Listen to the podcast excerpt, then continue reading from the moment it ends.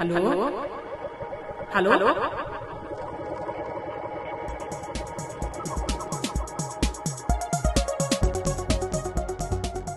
Real Talk über nichts. Der mental-muskulöse Gedankenaustausch von Mimieux und Grisha.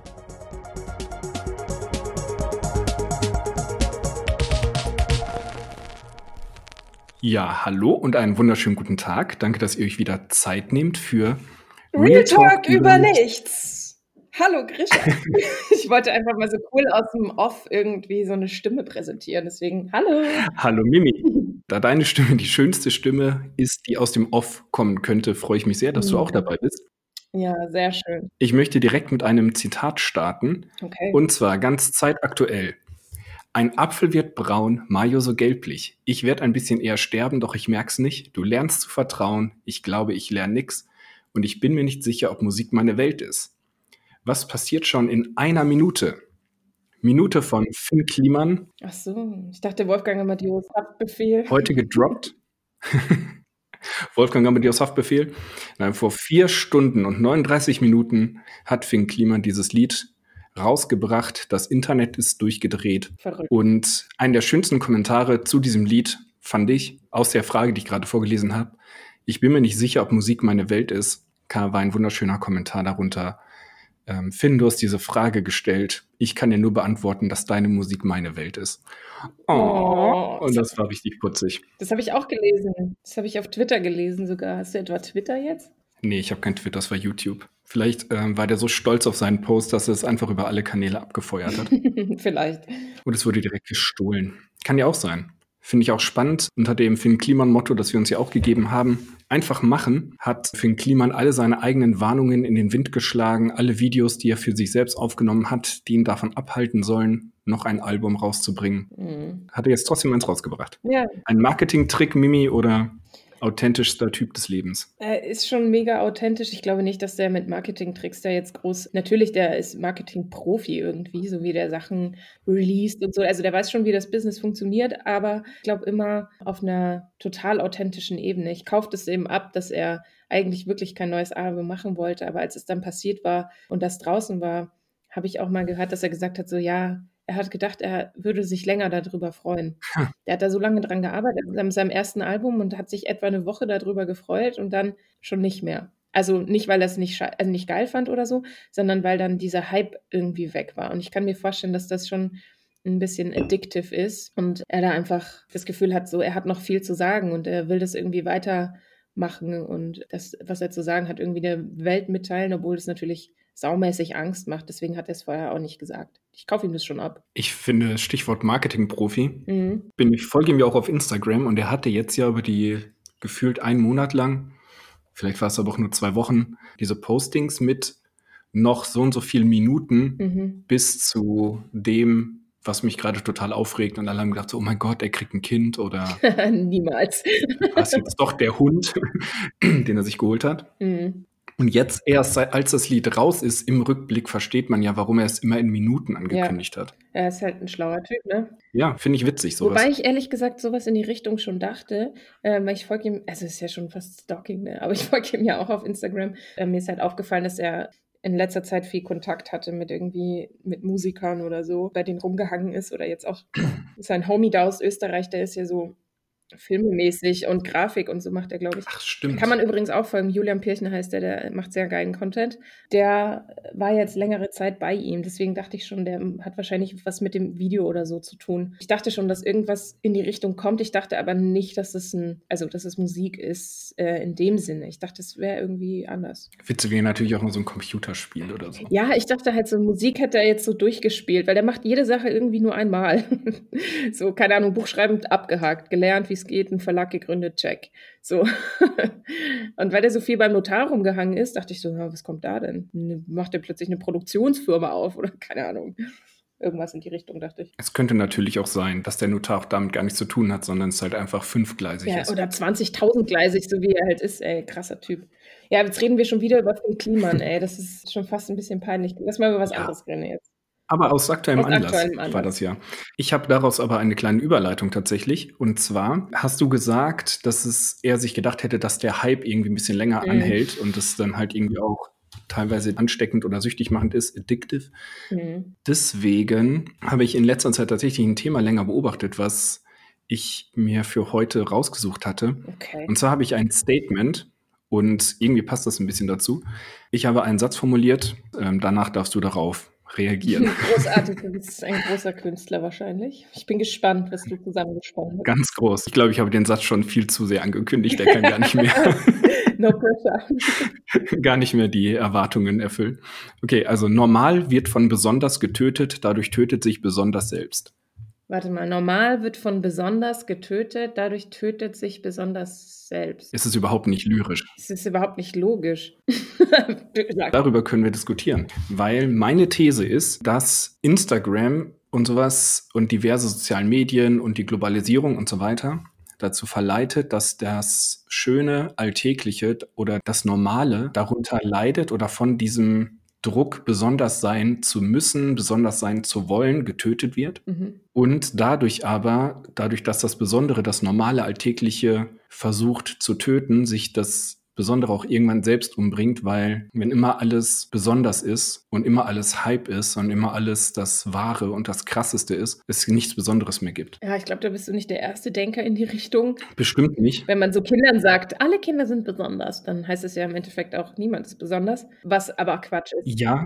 Weil jedes anders ist. Es ist, es ist Quatsch, aber beziehungsweise ich verstehe immer nicht, warum Menschen sich so einen Druck machen, special sein zu wollen oder special Sachen erleben zu wollen, weil dadurch ja irgendwie, irgendwie das Besondere im, im Leben voll seinen Wert verliert. Verstehst du es wirklich nicht, dass Menschen besonders sein wollen oder besondere Dinge erleben wollen? Das ist doch nein, nein, nein, das, das komplett normal. Das verstehe ich schon. Jetzt muss ich gerade überlegen, ich hatte eben einen Gedanken, den ich jetzt gerade nicht mehr richtig runterformuliert bekomme. Hm.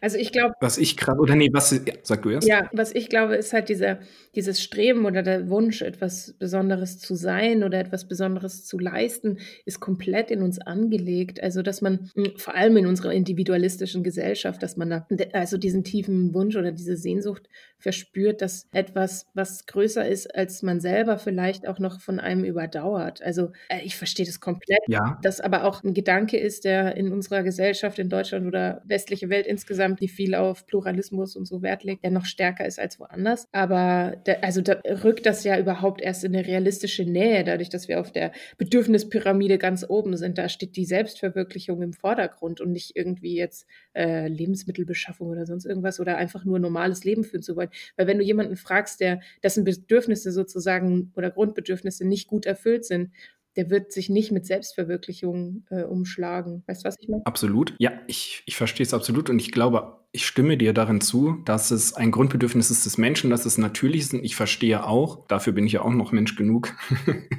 ähm, special sein zu wollen und ähm, besondere Sachen tun zu wollen. Ich habe, also ausgehend war das, dass ich beobachtet habe, dass ich weiß, ich weiß nicht warum, ob ich, ob ich einfach eher Frauen beobachte. Ich jetzt, okay, das ist richtig komisch. Aber wow, wow. vielleicht irgendwie, irgendwie begegnet es mir in dieser, bei Frauen in meinem Freundeskreis, vielleicht auch durch Emanzipation und Empowerment Movement äh, mehr, dass halt häufig auch solche Sachen verschenkt werden, wie dieses Your Special Girl oder Bücher, so, ähm, wo dann draufsteht, alle deine Gedanken sind Gold wert. Und dann kannst du da voll ermutigt dich künstlerisch ausprobieren und so weiter und so fort. Mhm. Und das ist doch, das ist einfach Bullshit. Ja. Also, ja. und es ist doch, und es ist doch total wichtig, dass nicht jeder deiner Gedanken besonders sein muss und nicht jeder deiner Tätigkeiten besonders sein muss und nicht jeder deiner Tage special sein muss, sondern es gibt besondere Momente und es gibt besondere Gedanken und es gibt Kunst und es gibt Menschen, die sind wirklich talentierter als man selbst. Ja. Und dann ist es auch nicht unfair oder assi, wenn, wenn dir jemand sagt, vielleicht wirst du kein Künstler, vielleicht bist du einfach kein Schauspieler oder kein Model und das ist überhaupt nicht schlimm, weil du bist immer noch genauso gut wie vorher und du bist einfach ein richtig cooler Typ. Ja, aber das ist ja genau das, was das sagt, Grisha. Es ist dieses so, du bist wertvoll, du bist special, whatever, so wie du bist. Ja, aber special ist ja nicht das gleiche wie wertvoll. Ja, aber also doch, naja, Es ist jetzt im, im, eigentlichen Wortsinne nicht, aber das ist das, was im übertragenen Sinne ankommt bei den. Und ich glaube, es hängt wirklich mit dieser Empowerment-Bewegung irgendwie auch zusammen, dass äh, Frauen irgendwie selbstbewusster generell auftreten. Aber es ist ja auch Tatsache, dass Frauen mehr Selbstzweifel haben als Männer. Würdest du das sagen? Auf jeden Fall. Es gibt Statistiken darüber. Krass, weil das wäre wär meine Frage heute übrigens auch an dich gewesen. Aber ich dachte, ob diese Frage von mir allein schon sexistisch ist. Deswegen merkst du schon, wie viel ich bin. Nein, aber deswegen dachte ich schon, ob ich mir das überhaupt zumuten darf, das zu sagen. Weswegen nämlich Frauen durchgängig sich überall diese Sprüche hinhängen, wo dann draufsteht, du bist schön auch, wenn du morgen früh ungeschminkt aufstehst. Das sind so Gedanken, die ich wo ich das Gefühl habe, die mache ich mir nicht und die machen mir sich auch meine Freunde nicht, sondern. Du bist halt ein Mann, ne? Also es ist halt. Ja, es ist schon Tatsache. Ich meine, lies mal alte weiße Männer von Sophie Passmann. Da, da redet sie ganz viel mit so mit Männern, die irgendwie von sich selbst auch entweder sagen, sie sind alte weiße Männer oder eben auch nicht. Und allein die Tatsache, dass man sagt, ich bin, das zeugt schon fast davon, dass man es nicht ist. Das ist ein Paradoxon. Quasi das Gegenteil von Gentrifizierung. Quasi. Ja, und da geht es halt auch viel darum, so, also wie Männer Frauen wahrnehmen und wie Frauen sich selbst wahrnehmen auch. Und es ist schon so, dass, glaube ich, also ein Gefühl, das ich auch verinnerlicht habe. Also ich habe gestern auch im Radio irgendwie so eine Statistik gehört, dass Schülerinnen oder Schüler insgesamt, Schüler und Schülerinnen sich mehr Druck machen in der Schule, dass das jetzt so eine Entwicklung ist. Dass vor allem Schülerinnen sich einen großen intrinsischen Druck machen, besser sein zu müssen und gute Noten haben zu müssen und so. Was einerseits ja. natürlich davon kommen kann, dass man sagt, ja, Mädchen sind halt gut in der Schule. Aber was ich eher so verinnerlicht habe in meinem ganzen Leben, ist, Mädchen müssen besser sein als Jungs, weil sie schlechtere Karten haben und schlechtere Chancen haben. Und deswegen, selbst wenn du jetzt äh, eine Doktorin hast und einen Doktor, dann wird die Doktorin es immer schlechter haben oder schlechter ihre Kompetenz unter Beweis stellen müssen als ein Mann. Ein Mann reicht es einfach, wenn der zum Beispiel einen weißen Kittel trägt, der kann Pfleger sein. Neben ihm steht die Ärztin, die wird nicht als diese wahrgenommen, verstehst du? Ja. Weil das so grundsexistische Strukturen irgendwie sind. Und deswegen glaube ich, dass diese Empowerment-Bewegung irgendwie gerade dafür sorgt, dass halt Frauen untereinander sich auch gegenseitig unterstützen müssen und auch gegenseitig, also gerade lernen, dass man sich nicht so runter macht vielleicht und dass man nur gemeinsam sozusagen dann auch großen Vorteil in der Gesellschaft hat. Weil lange Zeit war es ja so, dass du dann als einzelne Frau, wenn du dann irgendwas geleistet hast, dann musstest du halt immer bissig sein und knallhart und so, dass du da irgendwie durch dieses Business kommst. Und das verändert sich gerade.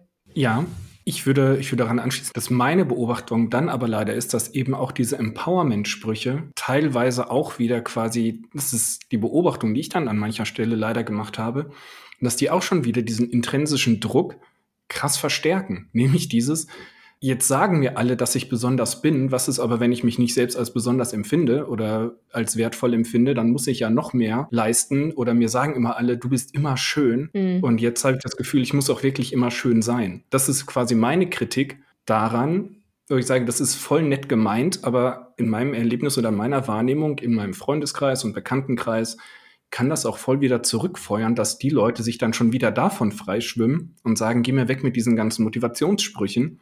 Die fucken hm. mich richtig ab. Ja, gut, klar. Das ist aber, das ist halt, glaube ich, jetzt eine Art Überreaktion im Sinne von, äh, wir müssen das jetzt irgendwie klar machen, unseren Standpunkt. Und der ist halt irgendwie überzogen, keine Ahnung. Und es, es gibt keinen gesunden Umgang aktuell damit.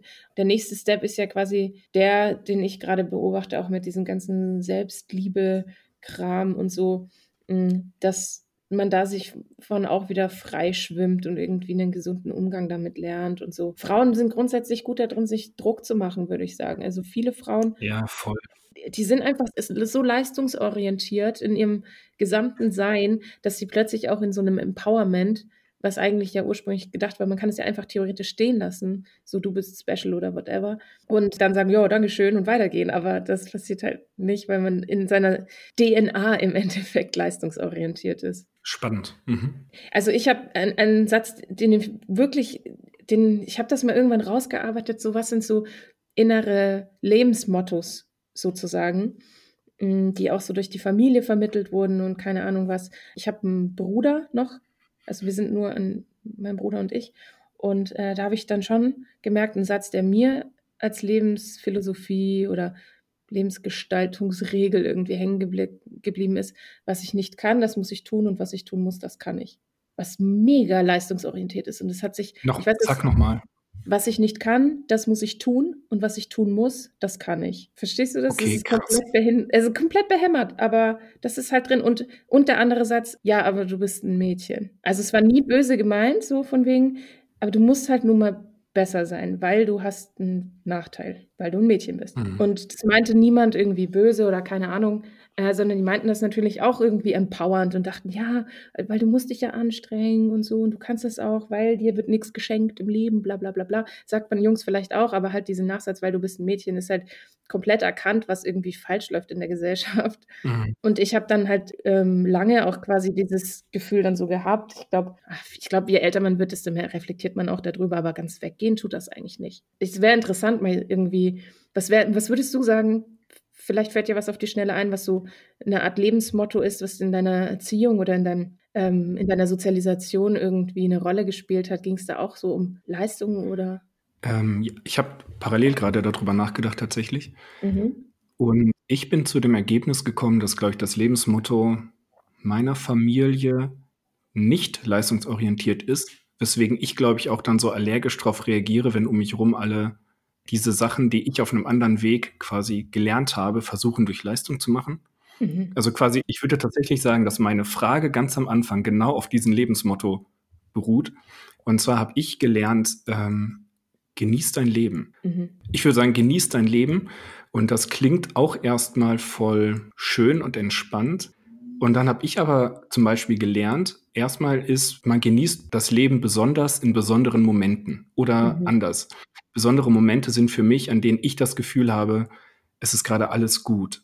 Und ich kann hier einfach durchatmen und das können die verschiedensten Sachen sein. Das kann auf einer Reise passieren, dass man an einem schönen Ort ist und denkt, wow, ich bin gerade wirklich hier. Und ich atme das einfach ein, die ganze Szenerie, die, die Töne, die Gerüche, ja, das Visuelle. Es kann auf dem Berg sein, das kann an einem Strand sein, Sonnenaufgang, Sonnenuntergang, völlig egal. Auch unabhängig vom Land. Das kann bei mir auf jeden Fall auch ein leckeres Essen sein, etwas Neues, was ich entdecke. Das kann aber auch ein schönes Gespräch sein.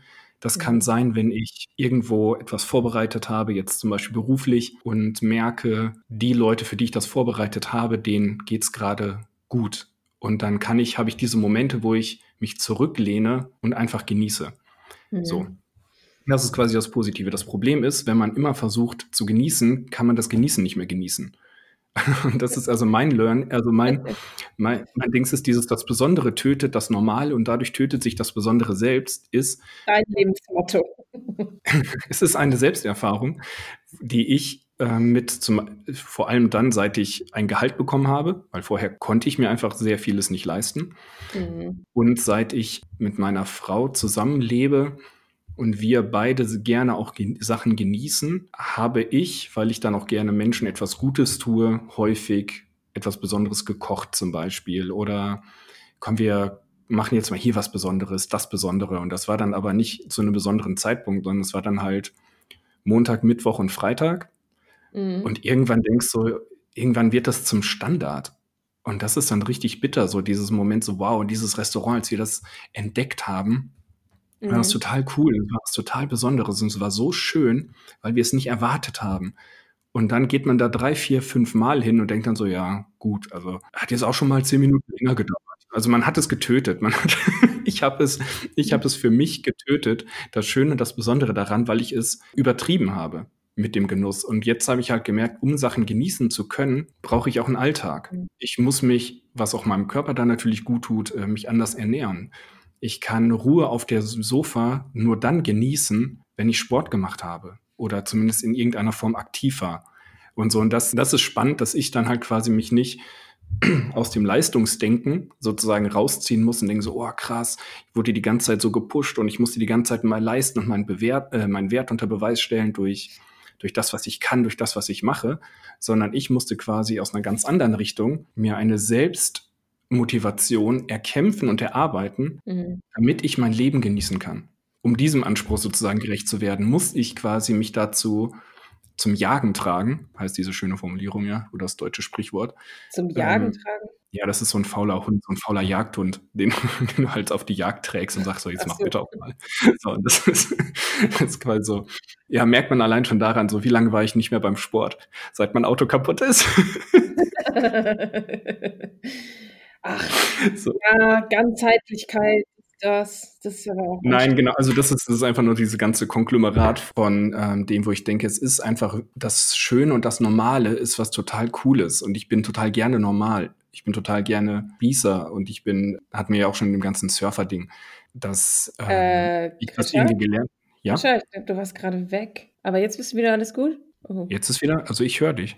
Ja. Bei mir läuft es weiter, bei dir hat es gerade neu angefangen. Aber bei meiner Seite. Aber bei mir läuft es auch weiter. Ja, okay, sehen wir dann. Sorry, people, die Internetverbindung. Schneiden wir. Schneiden wir vielleicht. Genau, aber jetzt äh, vielleicht auch ein guter Cut, weil sonst hätte ich mich hier zu Tode geredet. Lange Rede, kurzer Sinn, dann am Ende, dass immer alles Besondere, das Besondere am Ende töten kann und das kann aus den, auf den verschiedensten Motivationen geschehen. Nämlich auch, dass das einfache Leben zu Hause mit Freunden auch voll wertvoll ist, auch wenn man nicht jeden Tag oder je, äh, alle fünf Monate in Vietnam, Ägypten und Kanada hiked. Ja, kann natürlich auch eine Rechtfertigung dafür sein, dass man ähm, gerne ein Spießer wäre. Vielleicht ist es ja auch okay. Ist komplett in Ordnung. Ich habe äh, heute oder gestern bei einem Freund auf Instagram gesehen, seine Arbeitskollegin, die postet auch immer oder die hat im Büro überall so Postkarten hängen mit so komischen motivierenden Sprüchen und so. Also genau das, was du vorhin gesagt hast. So. Ähm, und dann hat er äh, die Community sozusagen gefragt, ob er ein Bild aus dem Internet ausdrucken und ausschneiden soll und es dann nebenhängen soll. Da steht halt auch immer, das ist mein Sternstaub, äh, keine Ahnung, wenn jemand sagt, du bist dick, dann isst ihn auf und weißt du, so Kram. Aber das ist ja nicht motivierend. Das ist ja, das ist positiv verrückt. Ja, genau, es ist, genau, geht aber in die Kategorie positiv verrückt. Und er hat dann dieses Bild, das waren ganz viele Streichhölzer nebeneinander, ganz normale Streichhölzer, und eins davon war abgebrannt dazwischen. Mhm. Und da drüber stand, just because you are special, no, just because you are different doesn't mean you're useful. Amen. Das fand ich sehr gut. genau. Ich habe mal noch was mitgebracht. Jo. Und zwar mag ich ja Tiere gern. Bist du auch ein Tierfreund? Ja, ich habe mich aber gerade eigentlich auf SS Sigi, nee, wie hieß sie? SS Sina gefreut. Nee, das dürfen wir nicht überreizen, sonst ist das Besondere wieder tot. Oh.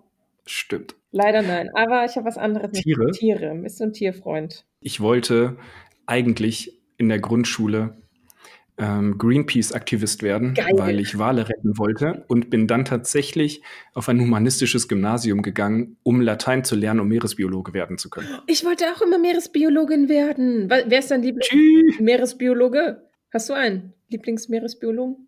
Nein, ich kenne nicht mal Meeresbiologen. Verkackt.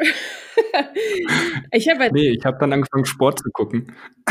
Ja, ich habe als Kind immer Jacques Cousteau angeguckt. Das ist ein französischer Meeresbiologe. Der hat dann irgendwann später auch mit seinem Sohn, der ist auch Meeresbiologe geworden, und die haben immer das Meer erforscht. Und jedes Mal, wenn Jacques Cousteau im Fernsehen kam, irgendwo, ich habe, glaube ich, alles auf Videokassette aufgenommen, ne?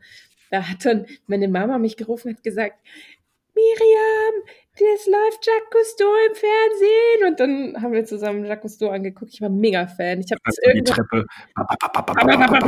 Jacques Cousteau Ultra. Und neulich habe ich mal irgendwann so Leuten erzählt davon, dass ich mega der Jacques Cousteau-Fan war. Niemand kennt den. Niemand kennt Jacques ja. Cousteau. Das ist unglaublich. Absolut unglaublich für mich.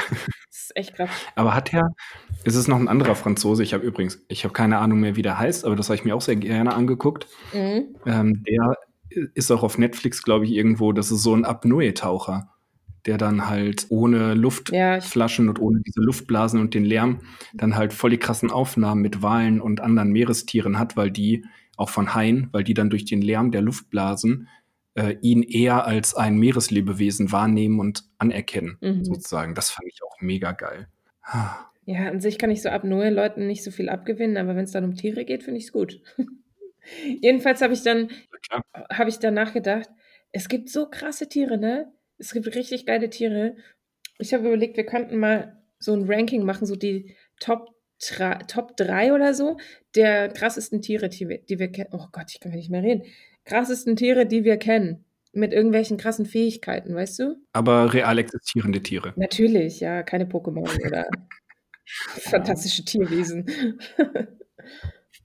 okay. Ich kann ja mal anfangen, dann hast du kurz Zeit zu überlegen. Oder sollen Ja. wir, willst du erstmal ein bisschen überlegen, wir reden erstmal über was anderes? Nee, ich muss gerade nur überlegen, ähm, ob irgendwer gegen meine Meeresbewohner gewinnen kann. Fang du ruhig an, ich, ähm, ich Okay. denke in der Zeit. Okay, ich fange an. Also, ich fange mal von unten an, Platz 3. Ähm, für mich der krassesten Tiere ist der Grottenolm. Ich glaube, ich verliere schon.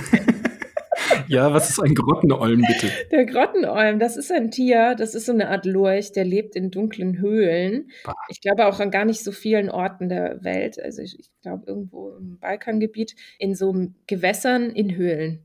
Er hat keine Augen, hat glaube ich auch nur zwei, zwei Füße, sieht ein bisschen aus wie so eine Schlange oder so ein Lurch halt. Genau, also der, der Grottenolm ist auch das äh, Lieblingstier von einem Dozenten von mir gewesen. Ah, daher kennst du den. Ja, genau. Und äh, er hat gesagt, das Grottenolm, der ist sehr hässlich, sieht widerlich aus und schleimig, ist irgendwie so rosa, sieht aus wie ein Darm. Ja, richtig tolles Tier. Bin ich richtig cooles, behindert. richtig cooles Tier. und irgendwie kann der auch nicht so richtig was. Aber äh, Gott hat ihn trotzdem geschaffen und deswegen findet er den gut. Das fand ich sehr, sehr schön. Voll das gute Tier. okay, voll der gute Grund für Platz 3. Finde ich auch super. Ja, allein das hat einen geilen Namen, Grottenolm. Ey, man muss sich das wirklich mal angucken. Er sieht ein bisschen aus wie diese chinesischen Drachen, nur halt im Wasser. Okay, das ist wieder cool. Damit hättest du ja anfangen können. Also jetzt so am Ja, Ende so als Rechtfertigung das nachzuschieben, bisschen schwach. Ja, man kann sich den gerne mal angucken. Auf dem Wikipedia ist hier der Grottenolm. Jetzt bist du dran. Okay, ähm, ich mache einfach Tiere, die ich mag, glaube ich. Ich mache jetzt einfach die Top 3 meiner Lieblingstiere. Okay. Und das auf jeden Fall Platz 3 ist der Buckelwal, Oh, weil, schön. sag mal, wenn man so einem hässlichen Dreckstier, das nichts kann, um die Ecke kommt, dann darf ich ja wohl mit dem, ja wohl mit dem Buckelwal anfangen. Ja, das Der Buckelwal ist nämlich nicht nur ein Bartenwal, der richtig clever mit seinen aufsteigenden Luftblasen den Krill einzingelt und ihn dann einfach wegschnabuliert, sondern der Orca hatte auch einen unfassbar wichtigen ähm, TV-Auftritt in meiner Kindheit, Der Orca? nämlich, äh, nicht, oh, sorry, der Buckelwal. Ja.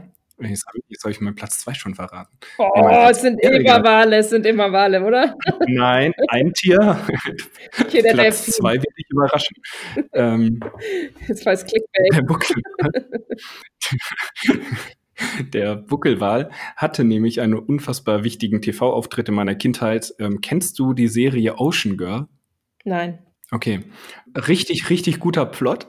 Ähm, eine Außerirdische kommt auf die Erde, landet auf irgendeiner Insel und kann voll lange schwimmen und tauchen. Also es ist tatsächlich eine Spielfilmserie gewesen Mhm. und trifft dann dort auf so eine ähm, Unterwasserstation, eine australische, ähm, wo irgendeine Familie lebt und die Kinder lernen die dann kennen, weil die immer diesen Wal untersuchen wollen oder der dann auch gejagt wird und die beschützen ihn dann gemeinsam. Hm, süß. Das heißt, vielleicht würde ich auch aufgrund dieser Serie, wollte ich vielleicht auch Walforscher werden, wenn ich so, wenn ich so drüber nachdenke. Meeresbiologie. Könnte sehr gut zusammenhängen. Auf jeden Fall, Buckelwal können singen, haben unfassbar schöne Melodien, können sich über Ki Kilometer hinweg unter Wasser verständigen.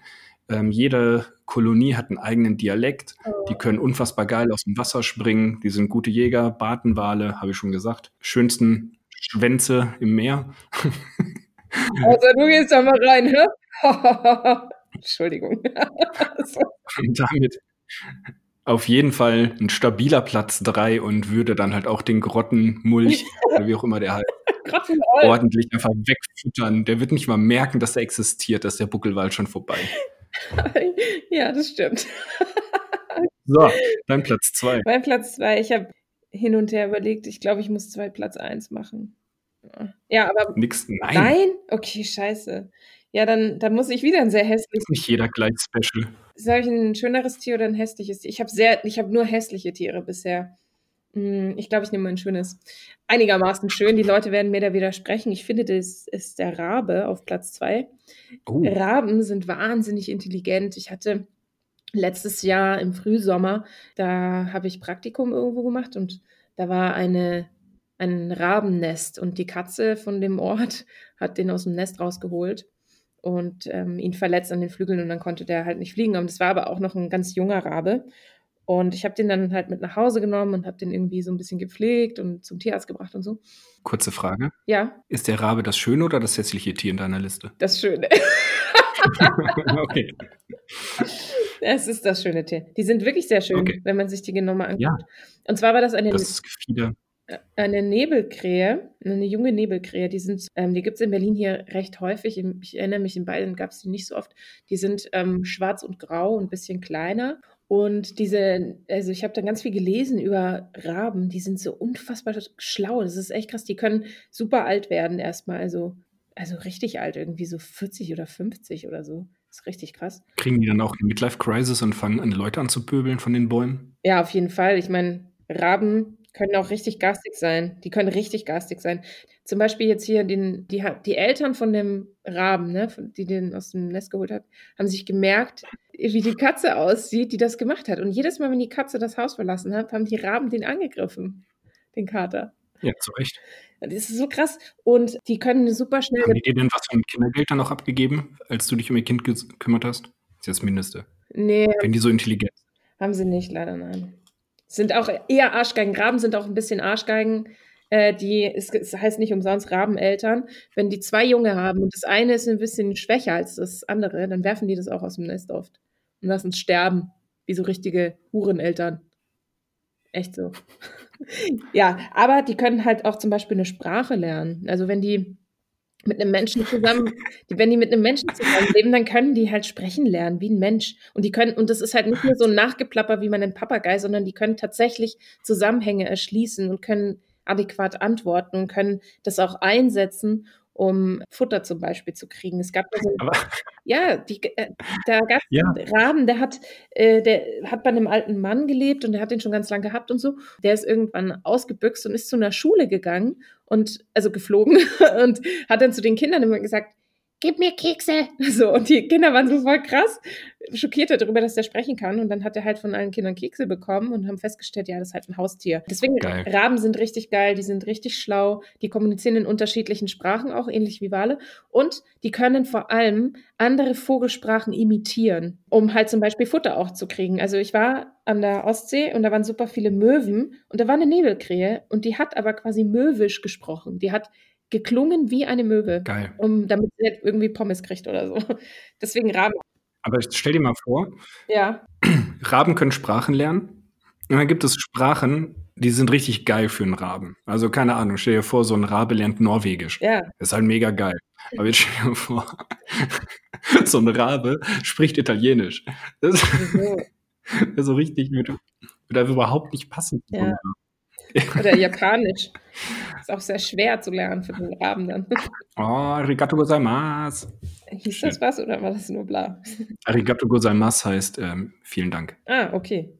Ja, bitte. Und wenn du etwas schon bekommen hast und dich über, für die Übergabe bedankst, zum Beispiel du hast dein Geld bekommen, dein Wechselgeld, dann sagst du Arigato gozaimasu da. Oha. Krass, ne? Du warst ja mal das ist auch das Einzige, was ich noch weiß. Ja, fünf Tage.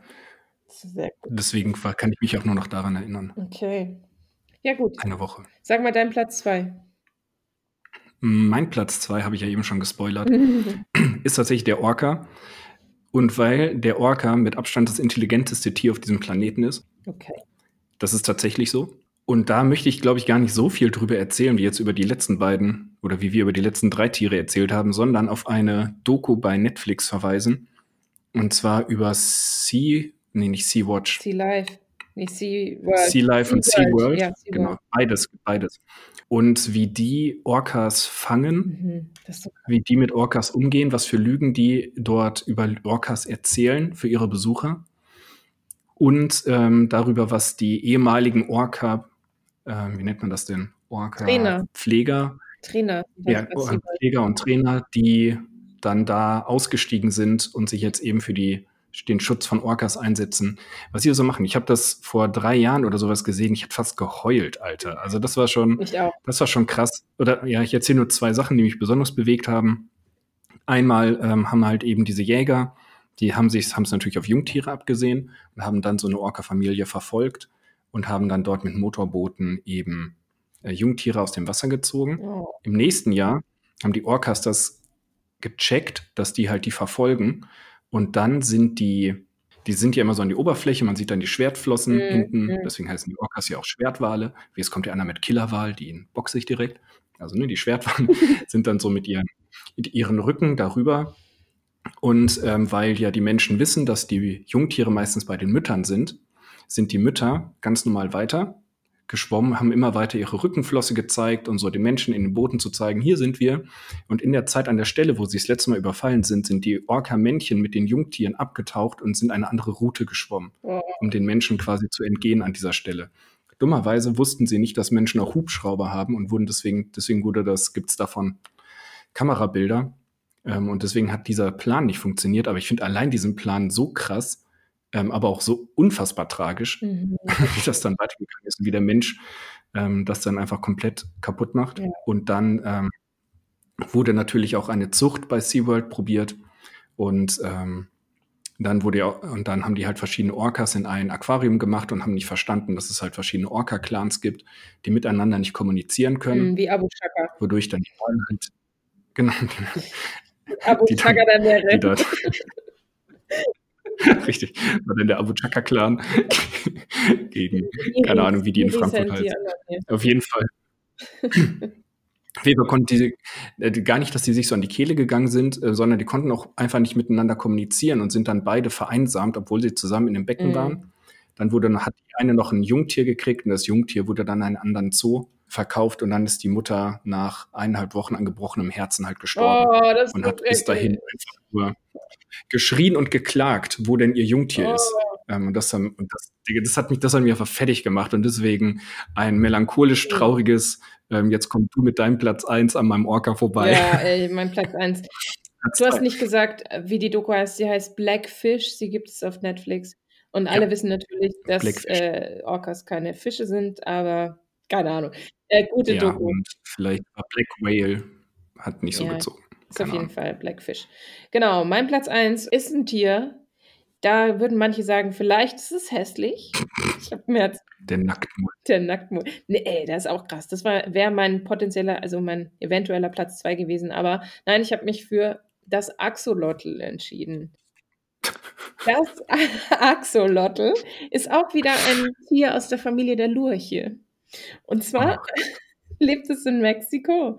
Und es ist quasi, mh, mm, also es gibt ja bei, bei so Salamandern und so, nee, nicht Salamander, doch, Salamandern, äh, die so im Wasser leben, so Feuersalamander und so, immer drei Entwicklungsstadien, wie bei Fröschen. Es gibt halt die Kaulquappen, dann gibt es den Lurch und dann gibt es halt das entwickelte Tier, äh, den Salamander. Ne? Mhm. Axolotl sind quasi auf der zweiten Stufe stecken geblieben. Die, sind, die entwickeln sich nicht weiter. Ach, die und die sind so unfassbar krass. Die haben Studien gemacht. Also du kannst Axolotln Körperteile abhacken und sogar Organe entnehmen. Das wächst nach. Das ist schon mal mega krass. Immer in der Hoffnung, dass es noch ein Frosch wird. Das ist auch voll traurig. Ach komm, in, den, in das Bein investiere ich nochmal. Dann klappt es vielleicht mit der nächsten Entwicklungsstufe. Ach. Ja, die sind sehr äh, resolut, sag ich mal. Vielleicht ist es die unlebendige Hoffnung, die sie antreibt, aber jedes Gen, was die haben oder alle, jedes Plättchen in ihrem Körper kann halt wieder ein Axolotl werden, kann alles werden. Jede Zelle ihres Körpers ist ein Axolotl-Körperteil. Die forschen halt mit denen und man kann die sogar weiterentwickeln. Also es wurden irgendwie so Studien auch gemacht und so Versuche, die haben dann irgendwie quasi dieses Hormon oder was das ist, was bei Fröschen und so die Entwicklung halt vorantreibt, äh, den Axolotln auch gegeben. Und dann konnten die sich auch tatsächlich weiterentwickeln quasi Pokémon in Real Life. Aber die Quapuzzi. können sich äh, nicht mehr vermehren und sterben dann halt. Hm. Die können halt nicht in dem Stadium, das ist nicht vorgesehen, sich zu entwickeln sozusagen. Das ist wirklich abgefahren. Die sind quasi auch schmerzresistent und so. Und es wird auch daran geforscht, dass irgendwie die können kein Krebs oder sowas kriegen oder weil der Körper sich halt selber heilt äh, kann halt der nicht so wahnsinnig krank werden mit so zerstörerischen Zellen. Deswegen ist der halt für die Forschung sehr interessant. Das, das Traurige natürlich beim Axolotl ist auch wieder, äh, dass es natürlich vom Aussterben bedroht ist. Es gibt einen einzigen See in Mexiko, in dem die noch existieren in freier Wildbahn. Der ist halt einerseits durch die Menschen natürlich beeinflusst, durch Umweltverschmutzung und so weiter. Ähm, aber auch durch die Klimaerwärmung. Das ist zu warm quasi. Das Wasser wird zu warm für die Axolotl und dann sterben die. Deswegen sind die halt äh, voll unter Naturschutz und halt am Aussterben im Endeffekt. Ähm, man kann aber auch gezüchtete Varianten von Axolotln oft in Tierhandlungen oder so kaufen und die dann in sein Aquarium packen. Es muss dann halt so ein Kaltwasser-Aquarium sein. Und ich dachte mir, Alter, das ist das perfekte Tier für so zukünftige Serienkiller und Sadomaso-Menschen, die irgendwie mega masochistisch veranlagt sind, irgendwie Tiere töten wollen, dann haben, weiß ich nicht, Eltern erkennen das dann so, oh nein, dann müssen wir schon wieder die Katze kaufen, jedes Mal hackst du der irgendwas ab, so. Und dann im Axolotl ist halt ein Tier, das kaufst du einmal. Und dann wartest du. Ja, voll günstig. Also, dann ähm, rufe ich alle dazu auf, bei der nächsten Klimademo das Axolotl auf eure T-Shirts zu machen und auf eure ja. Plakate, damit der See nicht austrocknet. Und ich rufe weiterhin dazu auf, ähm, Axolotls zu verstümmeln und nicht zum Beispiel Orcas. Ja, wirklich. Genau. Also ich finde, das Axolotl ist auch ein Tier, das hat eine viel zu kleine Lobby. Es ist viel zu geil von den Fähigkeiten her. Wenn die Lobby größer wird, dann können wir es ja nicht mehr verstümmeln. Ja. So, weil dann fangen nämlich die Leute an, irgendwie Emotionen da reinzubringen. Aber ganz ehrlich, macht es dem was aus, ein Bein zu verlieren? Das ist ja kein Beinbruch, wie man so schön sagt. Es wächst ja nach. Ist doch gut. Stichwort Nachwachsen ähm, oder hässliche Tiere ohne Haare. Kommen wir zu meinem Platz 1, das eigentlich nicht mein Platz 1 sein darf, aber ich habe meinen Platz 1 zu früh gespoilert, deswegen. Ja. Ähm, ist mein Platz 1 natürlich der Braunbär. Oh, schön. der Braunbär ist nämlich auch ohne Haare unfassbar hässlich, aber mit Haaren. Also wer das nicht, wer das Bild von einem Bär ohne Haare nicht kennt, googelt das mal. Das ist erschreckend. Ich glaube, ich muss das sofort tun. Warte mal. Das ist ein völlig anderes Tier. Ja, google du mal, ich erzähle in der Zeit weiter. Braunbären sind ja. Allesfresser. Oh mein Gott. Die sehen aus wie ein Hase oder so. Aber irgendwie, oh Gott, oh Gott, oh Gott. Ja, aber wie ein, wie ein gehäuteter Hase. Also es ist wirklich komisch. Oh. Also da weiß man auch nicht mehr, mit wem Bären verwandt sind. Also das ist, ist, ist richtig komisch. Aber mit Haaren, unfassbar schöne das Tiere. Ist mega lustig. Ah, auch ähm, angemessen gefährlich. Ja. Deswegen ist, ist der Braunbär ähm, schön als Kind verspielt, als erwachsener Einzelgänger und schnabuliert so alles vor sich hin. Finde ich sehr gut. Also kann ich mich sehr gut. Ich habe eine coole Geschichte zu Braunbären. Ich auch, ich will zuerst. Okay, dann du zuerst.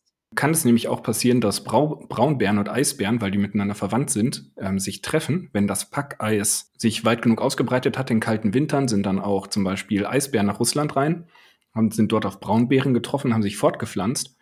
Und dann, äh, das mhm. funktioniert aber nur mit Braunbärmännchen auf Eisbärweibchen. Okay. Und dann werden halt in, äh, im Eis ähm, Braunbären geboren. Die so halb braun sind, halb weiß. Und das ist erstmal total niedlich und dann wird es eigentlich auch sofort tragisch, weil die äh, dort nicht jagen können.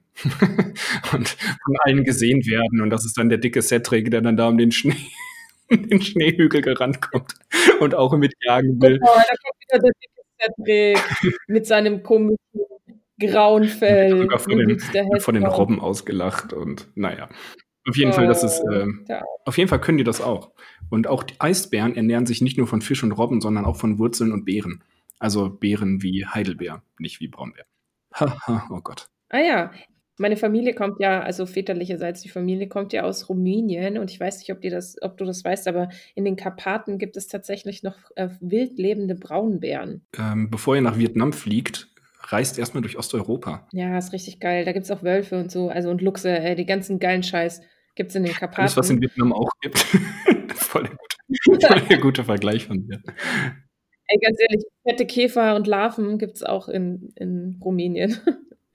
Jedenfalls ist ja mein, mein Vater auch aus Rumänien und ich habe einen Onkel gehabt, der ist mittlerweile gestorben, aber äh, dieser Onkel war Jäger von Beruf. Und er hatte eine, verwaltete eine Jagdhütte damals von Ceausescu, das war ja dieser schlimme Diktator, den es da gab und so. Und er hat seine Jagdhütte verwaltet in so einem Waldstück und hat dort auch einen Futterplatz für Wildbären eingerichtet oh. gehabt. Es, die wurden da nicht gejagt, also die haben jetzt die, die Bären, äh, bestimmt ab und zu, aber jetzt so grundsätzlich nicht zur freien Jagd, sondern halt, um die zu erhalten. Und halt dann aber auch für Staatsbesucher und so, um die zu beeindrucken, was für tolle wilde Tiere die haben, haben sie diesen Futterplatz eingerichtet, damit man die beobachten kann. Ähm, mhm. Ähm, weil das ja nicht unbedingt selbstverständlich ist, ja. wild lebende Bären äh, zu treffen. Das Krasse ist, es gab dann irgendwann mal, hat er, also der hat sich auch da um den Wald gekümmert und er hat auch öfter mal so Rehkitze aufgezogen und so. Und dann gab es einmal den Moment, dass er, hm, da gab es eine Bärenmutter, die hatte Zwillinge bekommen und, das, und die Winter in Rumänien sind relativ hart wenn die Babys quasi spät geboren werden, dann ist es halt für die ähm, Mutter auch wahnsinnig hart, da irgendwie sich noch genug Fett anzufressen und irgendwie sich um die Babys zu kümmern und denen irgendwie Essen zu geben und so. Und ähm, das war bei der der Fall und die ist dann super krank geworden und die hatte zwei Junge. Das eine war ganz klein und das eine war ein bisschen größer und äh, die war so krank, dass mein Onkel sie halt erschießen musste, Oh weil die nicht mehr, und also die konnte sich nicht mehr um die kümmern und war selber komplett fertig. Also hat er dann aber diese Babys gehabt, diese Braunbärbabys. Wow. Jetzt bin ich neidisch. Mhm. Ja, und er hat die großgezogen. Und ähm, einer von den beiden, ich weiß nicht, ich, ich glaube, der Jüngere ist gestorben, der hat das, glaube ich, nicht gepackt. Aber der ältere äh, oder größere Bär, der ist dann tatsächlich bei ihm groß geworden. Und das Krasse war, der hat dann angefangen, auch ähm, aufrecht zu gehen, der kleine. Bär. Und der ist dann so an der Hand gegangen wie ein Kind am Anfang auch. Also es gibt da noch Fotos, kann dir die gerne bei Gelegenheit mal zeigen, wo mein Onkel quasi mit diesem Bär, der hieß Benji, äh, an der Hand läuft. Geil. Als ich ganz, ganz klein war, da waren wir mal in Rumänien zu Besuch und haben auch mal quasi diesen Bären besucht, den es damals da noch gab. Also da war ich ganz klein, ich kann mich auch nicht mehr daran erinnern, aber es gibt wohl ein Foto, wo ich auf seinem Bauch liege oder so, so als echt als Säugling, also ganz klein. Genau, und der war halt zahm jetzt. Und er ist auch ganz oft, also in die Stadt gefahren oder sowas und hat so einen fetten Pickup gehabt und hat dann oft Benji mitgenommen und der saß dann halt auf dem Beifahrersitz. Und er musste nie absperren. Er konnte seinen Auto einfach so in der Stadt stehen lassen, weil dieser Bär einfach da drin saß und das die beste Alarmanlage der Welt ist. Niemand bricht einfach in ein fucking Auto rein, wo so ein fetter Braunbär drin sitzt. Es kam halt auch oft vor, wenn die, als Benji größer geworden ist und die haben dann so getollt und er hat noch nicht gecheckt, wie, wie stark der ist und so, dass er meinem Onkel irgendwie auch die Rippen gebrochen hat und so. Und der, war schon ganz schön stark. Ist halt dann auch am Ende doch auch ein Braunbär und kein Haustier. Ist halt ein Braunbär. Ja, aber der war trotzdem zahm und ist oft aufrecht gegangen und so. Ja, richtig krasse Geschichte, ne? Also der hat echt auch so Bären gehabt und sowas. Und dann, als er nach Deutschland musste, ähm, mit dem äh, später dann halt, gab es halt echt Probleme dann auch plötzlich mit dem Bären. Was machst du denn dann mit dem? Mhm. Ne? Kannst du ihn nicht einfach mitnehmen nach Deutschland in deine äh, Mietswohnung? Und dann am Ende war Benji, also war Bruno eigentlich Benji, der seinen Onkel gesucht hat und seinen Vater. Ja. So viele tragische Tiergeschichten.